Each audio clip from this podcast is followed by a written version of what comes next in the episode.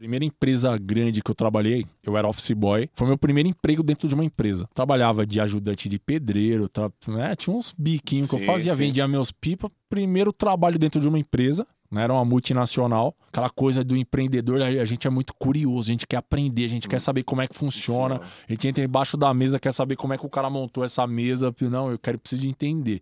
Né? Eu sempre fui muito assim. Eu dirigia empilhadeira dentro da empresa, tinha 14 anos. E o técnico de segurança do trabalho, o cara ficou louco comigo um dia lá, eu dirigindo, pilotando ponte rolante, com uma, levantando umas máquinas de, meu, trocentas toneladas. Esse cara veio, gritou comigo, velho. Sabe, eu começo aí, você vem, você vem lembrando, você fala, Sim. cara, eu ganhava meu dinheiro. Sabe, eu faço meu pipo, eu ganho, eu ganho meu dinheirinho aqui, eu vendi uma Sim. cocada.